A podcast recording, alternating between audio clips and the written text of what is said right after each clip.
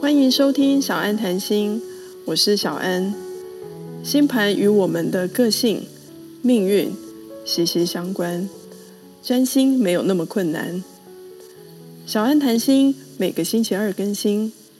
从运势分析到塔罗牌卡，仔细说给你听。记得订阅小安谈心的 Podcast，不止你听，也分享给你的好朋友们。一起来听，欢迎收听小安谈心。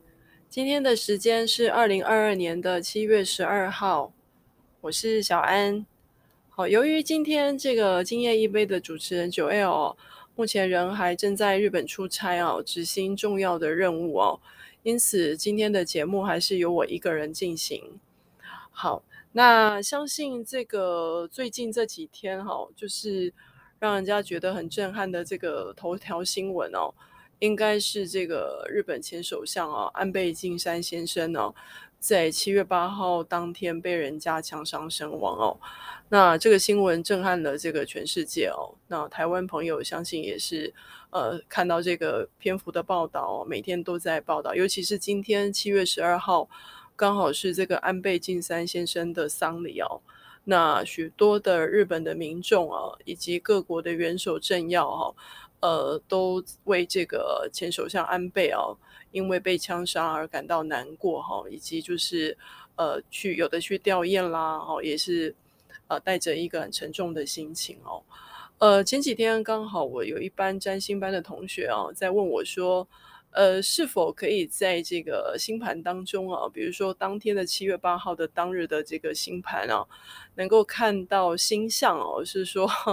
这个安倍前首相是否会有可能被枪杀哦？那我觉得我今天不会去谈论这个在星盘当中是否会看到一个人的宿命哦，就是说他当天会被暗杀。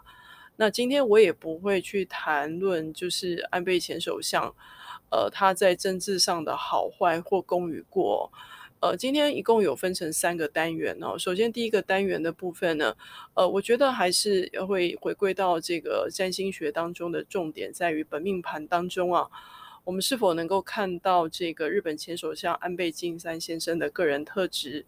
以及在前几个节目当中，如果你有在聆听小安谈心的节目，或是有听聆听九二跟 Sandy 的今夜一杯的节目的话。都有印象，我有为大家来介绍灵魂占星当中的凯龙星跟南北焦点。那我今天也会为大家介绍，呃，日本前首相安倍晋三，哦，他的凯龙星跟他的南北焦点，在这个过程当中，他是否这一生呢有圆满这个本命星盘赋予的功课？好，所以这个是有关于第一个单元的部分哦。那另外一个部分呢是，呃，在后天哈，七月十四号啊，我们。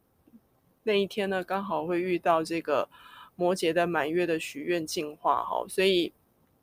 呃，我这边会为大家来稍微介绍一下，呃，在满月许愿的部分的注意事项。那另外还有最后一个部分，就是现在已经是七月份了哈。那我想说，虽然呃之前在年初的时候有为大家来介绍二零二二年的年运分析，但我今天还是会花一点点小小的时间哈。为大家稍微介绍一下二零二二年下半年的这个星象的预测，哈，好，这个是有关于今天的一整个的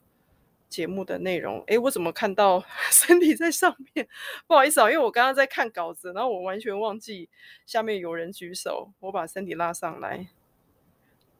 啊，谢谢你，感恩感恩。我刚刚真的没有看到 Cindy，真的不好意思，因为我一直在看我的稿子。好，谢谢 Cindy 哈。那我们现在先从这个第一个单元的部分哈，为大家来去介绍一下有关这个呃日本前首相哈安倍晋三的本命盘哦，呃。我看到这个安倍先生的本命盘当中，我就发现到一件事情哦，就是呃，他的太阳是在处女座哦。不过呃，我对他的有一颗行星感到非常感兴趣哦，就是他的水星哦。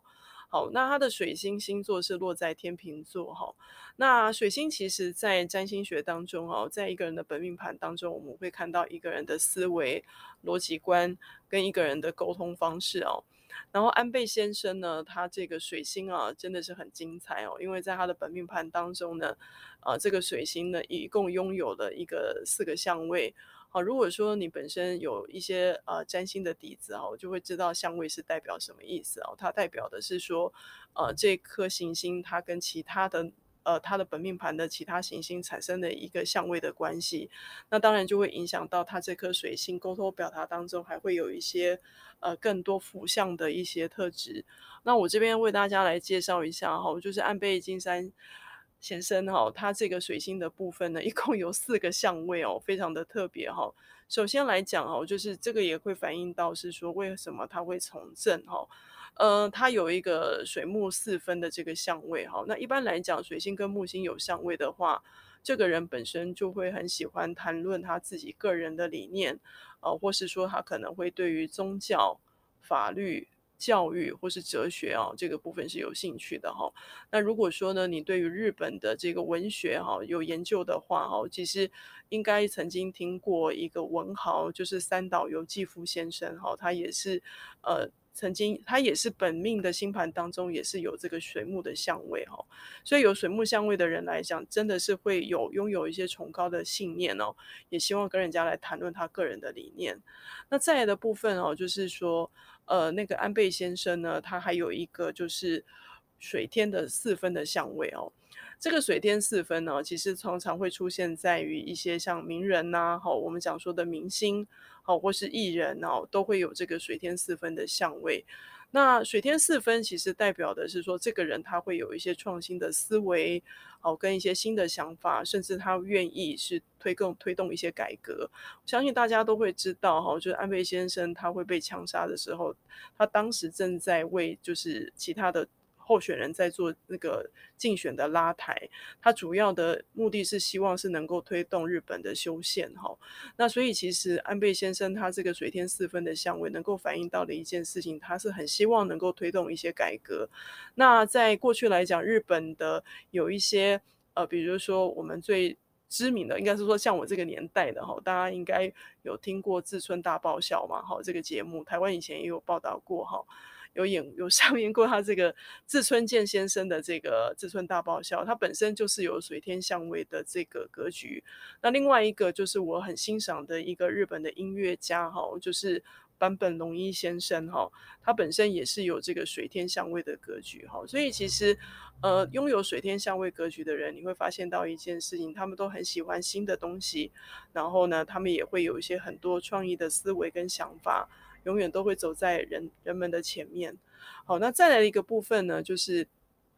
我刚刚说过了哈，这个安倍先生是水星在天秤座。照理说，水星在天秤，我们讲说的是一个非常和善的呃沟通的一个优秀的公关哦，代表是说他的演说。不仅仅是非常的精彩，也代表的是说他不太喜欢跟人家起冲突。好，但是呃，安倍晋三先生的这个水水星哦，旁边跟了一颗火星哦，他这个水火四分哦，其实反而让他自己在这个年轻的时候的个性上面，其实是很喜欢跟人家竞争的哈，还会产生很激烈的辩论哦。呃，曾经就是在高中时期哦，这个安倍先生哦，真呃在课堂上哦。当庭跟他的老师哦，就是因为理念的部分上面，当众跟老师 发生很激激烈的辩论哈，这个部分也可以看得出来哈，这个水火四分对于安倍先生的一个影响力。那再来还有一个部分哦，是非常特别的哈，就是安倍先生这颗水星啊，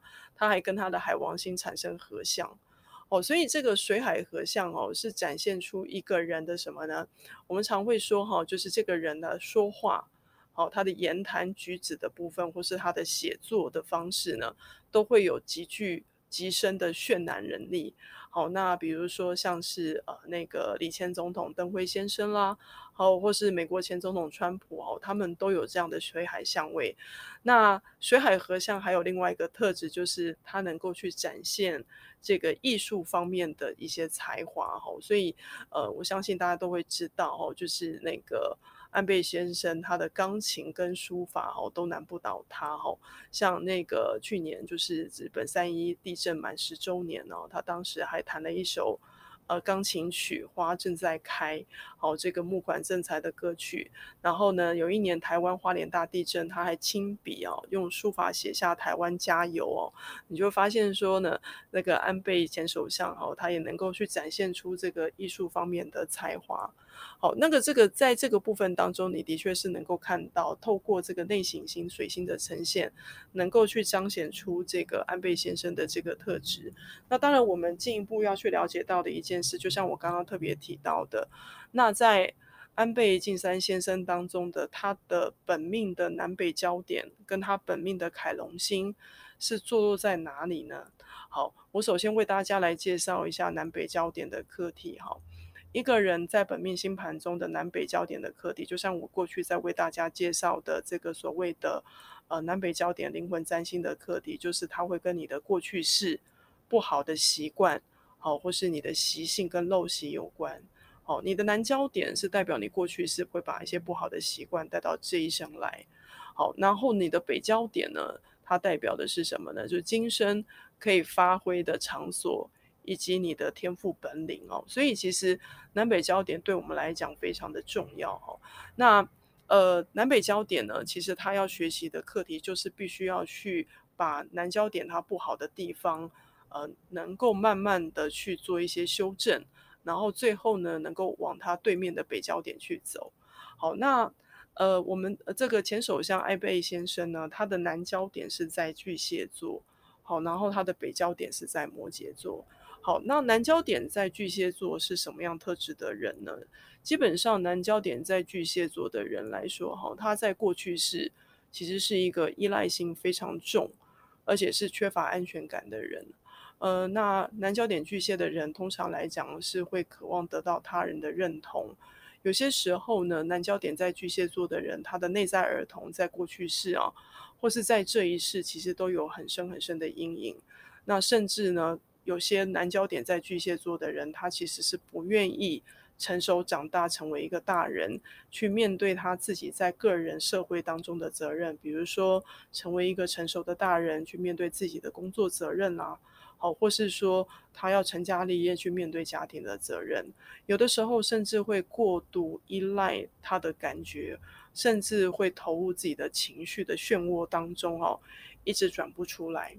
好，那你知道吗？就是，呃，这个安倍前首相哦，他不仅仅是南交在巨蟹座，其实他对月亮也在巨蟹座。好，月亮代表的是我们上辈子的星座哈。所以，如果说跟大家讲说，呃，今天如果你有看到新闻啊，就是看到这个安倍先生的丧礼，你看到他那一个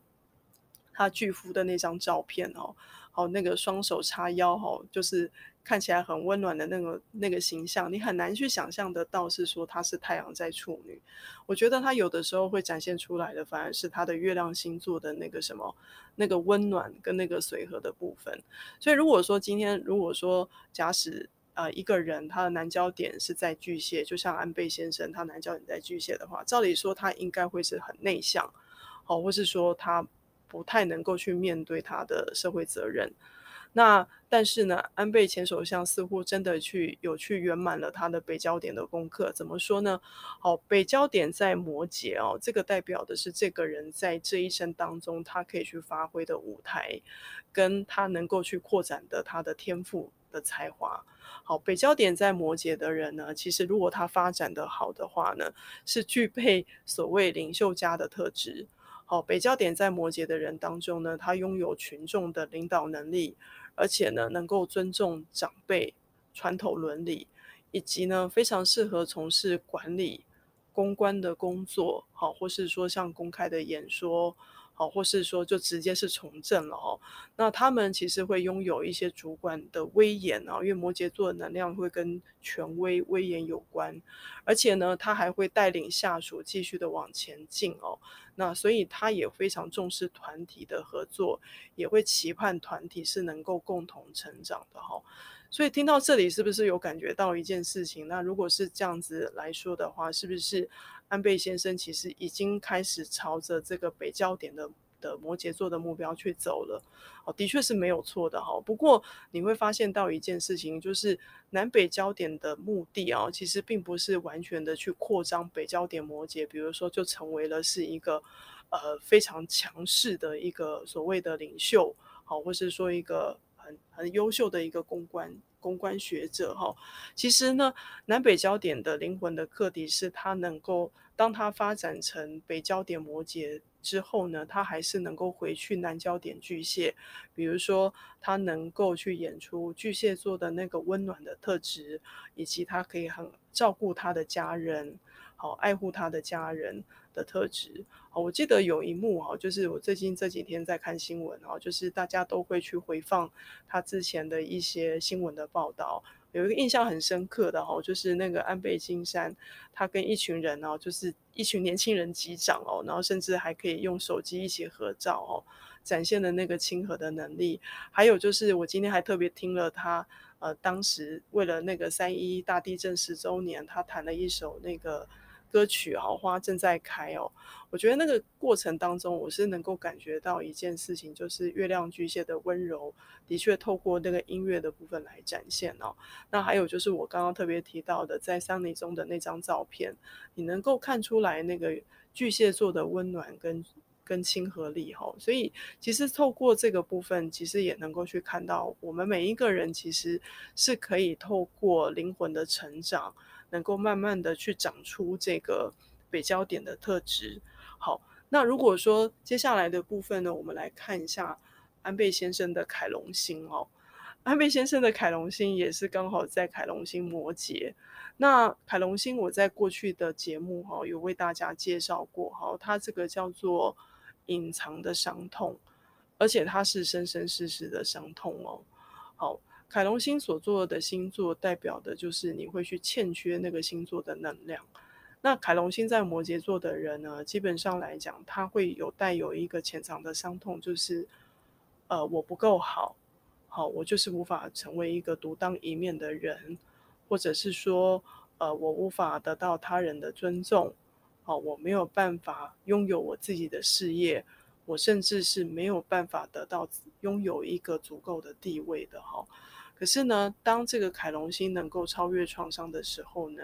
他反而能够去做到这些事情，而且能够成为哦这个星座的疗愈者。比如说，他能够去帮助别人拥有自己的一番事业，或是鼓励别人好达到他的事业的巅峰，而成为一个极有影响力的一个政治人物哈。所以其实，呃，从这个部分也的确是看到了，就是呃。安倍前首相他的凯龙星这个摩羯的功课似乎好像也做得挺不错的哈，好，所以哈，呃，当然就是说，在这个过程当中，我还是有去看到对照了一下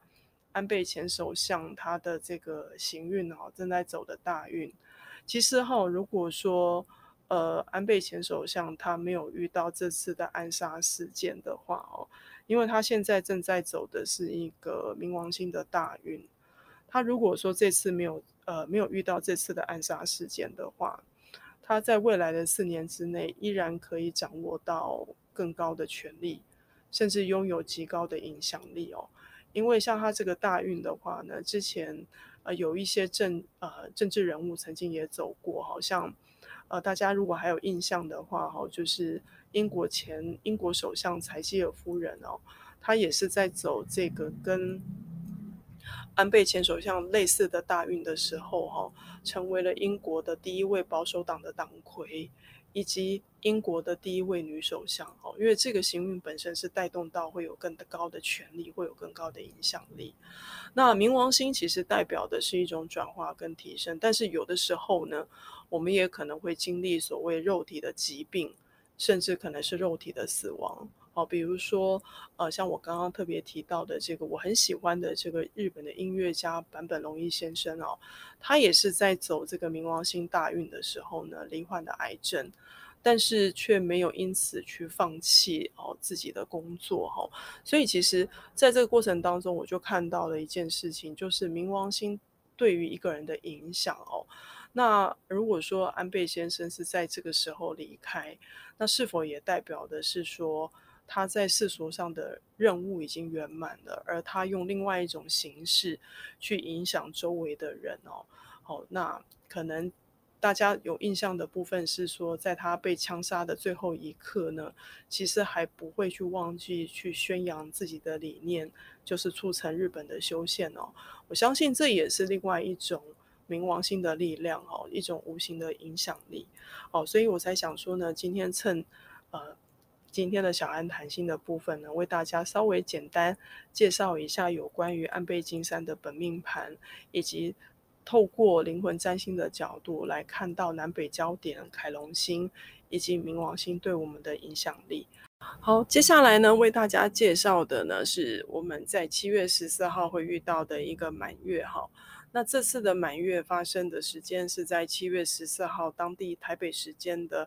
凌晨两点三十七分，哈，那这次的满月发生在摩羯座，好，那我们在满月的时间呢，都能够适合许下什么样的愿望呢？比如说跟清理、净化有关的愿望，或是越来越少的愿望。好，那针对摩羯的满月呢，还可以适合许下，比如说，呃，在近期之内，我对于我的事业哈，并不是特别的满意，或是遇到一些瓶颈啊，我们可以做一些改善。例如呢，第一个你可以去思考是说，呃，最近在工作上面有哪一些的流程啊，呃，过于的呆板僵化，或是我的心态不愿意改变，好，或是不知变通的地方，可以做些改善呢。好，又或者是说，呃，我目前在公司啊，跟一些老板、主管之间在相处上面有哪些还可以改进的地方？好，那或是我在职场工作上面哈。可能跟一些资深的老同事，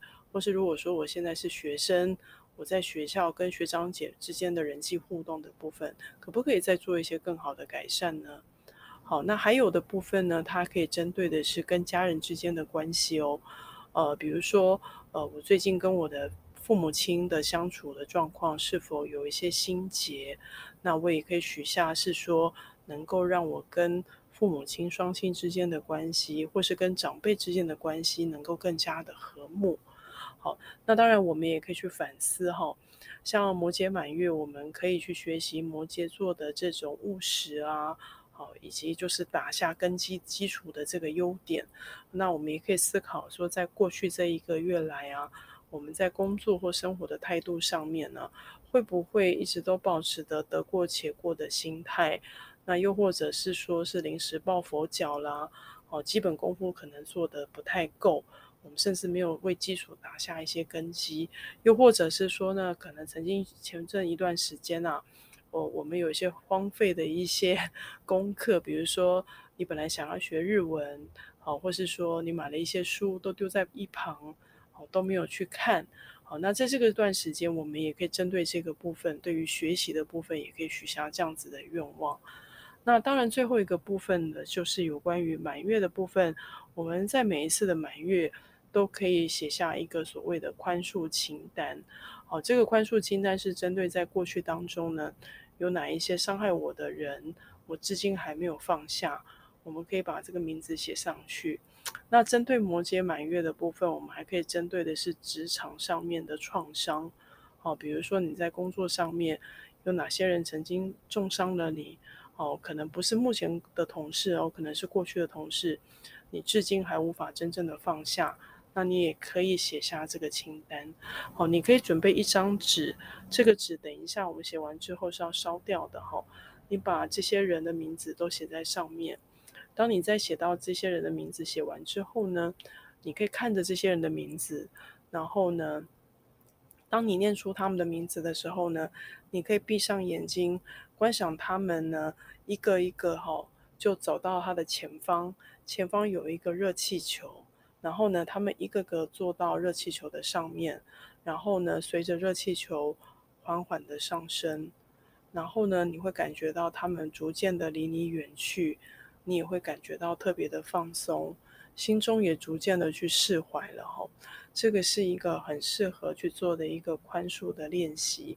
而当这个观想的。仪式结束之后呢，你可以把这张宽恕清单撕掉，然后放在琉璃台，把它用打火机烧掉，用水去冲走。那如果说你是在办公室不太方便的话，可以直接撕毁丢掉垃圾桶也可以哈。那当然呢，如果你觉得要更慎重的话，你可以用水去淋湿它，或是找到有一个土掩埋的地方把它掩埋起来，也是一个不错的方法。好，这个就是有关于呃摩羯满月的部分为大家做的一个简单的介绍。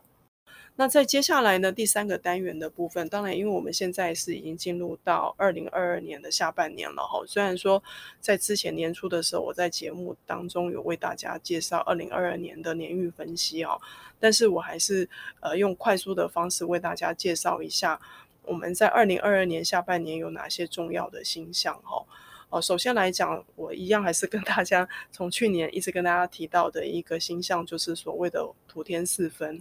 好，我们在六月二十三号开始，这个土天四分又再次再次的发生了哈。那它会一直持续到明年的一月十二号哦。然后这个紧密的周期呢，会在十月三号到五号哦，会几乎完整四四分在十八度哈。那这个土天四分，其实从去年开始一路到现在，我们发现到的一些所有的事情呢，好，都会跟什么有关？好，它都会跟。呃，就是所有的经济面啊，好，我们所面临到的动荡的不安，还有就是我们生活层面的很多的改革变革有关，包含现在疫情带来生活的变化，还有经济层面的动荡哦，都跟这个土天四分是有很多息息相关的哈。你想知道什么是土天四分，也欢迎你可以回去听一下我小安谈心的这个节目，好，在 Podcast 上面可以找得到。那另外的部分呢，就是为大家来介介绍一下哈，我们在九月份哈，其实会遇到群星的逆行哦。呃，大家如果还记得我在那个年初的时候为大家来做年运分析的时候，是不是有跟大家提到，我们今年会遇到四次的水星逆行？好，那我先跟大家介绍一下哈，就是我们第三次的水星逆行会发生在九月十号，然后一直会到十月二号。好，那这次的水星逆行在哪里呢？九月十号是逆行在天秤座。好，然后呢，这次的逆行还会伴随什么呢？因为那时候呢，呃，我们的其他五颗的行星外行星啊，就是木土天海冥也同时逆行哦。所以也就是说，我们会在九月十号。到十月二号哈，我们会有六星逆行的这个星象格局。好，那大家听到可能会觉得很紧张。其实我们在去年也是差不多在这个时间点也遇到六星的逆行哦。那大家也不要过于的恐慌了，因为行星的逆行其实是还蛮正常的事情。我只是提早跟大家说，好，这样子的话，在九月份你们会看到很多文章在讲这件事情的时候，比较不至于过于的恐慌。好，那接下来为大家介绍的部分呢，其实是呃比较特别的一个行星的逆行哦，就是两年一次的火星逆行。我反而是比较 看重这次的逆行的哈。那因为第一个是火星逆行，并不是并不是每年都有，它平均是两年发生一次。那加上这次的火逆哈，会跟呃可能会跟我们的疫情是有关系的哈。我们先来看这次的火星逆行是什么时候呢？好，它是在今年的十月三十一号，哈，火星会逆行在双子座，好，然后它会持续一直延伸到一月十三号才会结束逆行，哈，那所以这个当然的第一波的这个火星逆行，哈，这一波火星逆行，它可能就会对于以下的星座的朋友可能会特别有感觉，哈，就是呃双子座、处女座、射手座，还有双鱼座的朋友，哈。你们可能这个部分会特别有感。那另外，为什么我说我比较看重这一次的火星逆行的原因，是因为哈，呃，我们在九月十九号开始，一直到十二月十三号啊，呃，我们都会遇到有一个火海四分的这个相位哦。那这个火海四分的相位，其实会带动到的，它会跟传染病啊，以及抵抗力呃弱化这个部分是有关的哈，所以。火海的相位其实常常都会反映在这个传染病的蔓延哦。那这个九月十九也是刚刚好哦，就是哦，我记得前阵子还看到工位专家有特别提到，好像现在的欧姆孔已经发展成好几个变种了哈，然后他们也预计可能在九月过后，甚至秋冬又会爆发大流行。那在星象当中，火海四分也是持续到十二月中旬哦。那不仅仅是这个火海四分哈，呃，我们还在中间哈，这个十月二十八号到十二月二十二号啊。我们还遇到另外一个相位，就是木海合相哦。那这个木海合相，其实我们在今年四月份就遇到过了哈。那我之前在过去的节目有为大家大家介绍木海河啊，曾经在历史上面也是有发生过几次的瘟疫。好，然后呢，这个木海河呢，在今年的十月二十八到十二月十二又会卷土重来哈。所以呢，纵观这个火逆加上火海四分。还有这个木海河三者加起来的话，也就是我们会在十月三十一号到十二月十二号都会遇到这三场的这个星象的格局哈。那当然这个部分可能就是说，我们事先会知道的话，我们可以有所预防哈。就是其实。呃，COVID-19 已经发生了两年多，大家也真的觉得很疲惫了哈，已经呈现了一个疲倦的状态，不知道到底才能够拿到走到什么样的尽头。哦，那当然就是病毒的部分的威力也相对来讲也是减弱的哈。那我们也会希望说，在十月份的时候，很快会有次世代的疫苗的出现，那这个让我们有更多达到群体免疫的这个期望值。那当然，可能这一波的这个行运，可能也是会带动，会有一波的流行病，可能那个确诊数又会上升哈。所以在这段时间的话，我们只要做好准备的话，就不会觉得太紧张哦，或是说可能会觉得非常的担忧。好，以上呢就是有关于就是二零二二年下半年的星象分析。好，今天呢就为大家介绍到这里了哈。非常谢谢大家的收听，好，那如果说呢，在之后啊，你们想要听听看什么样的节目，或是有什么样的名人盘的分析，呃，欢迎你可以直接就是呃追踪我的粉丝的专业，叫做小安的天使花园，那欢迎你。针对有一些内容的部分呢，哦，如果说有一些什么样的想法，也欢迎你可以私讯我们的粉丝专业，或是说呢，我们 podcast 的部分也可以帮我们评分，留下你的意见跟想法，好，让我们可以把节目做得更好。好，今天谢谢大家的收听喽，我们下次有机会再见喽，拜拜。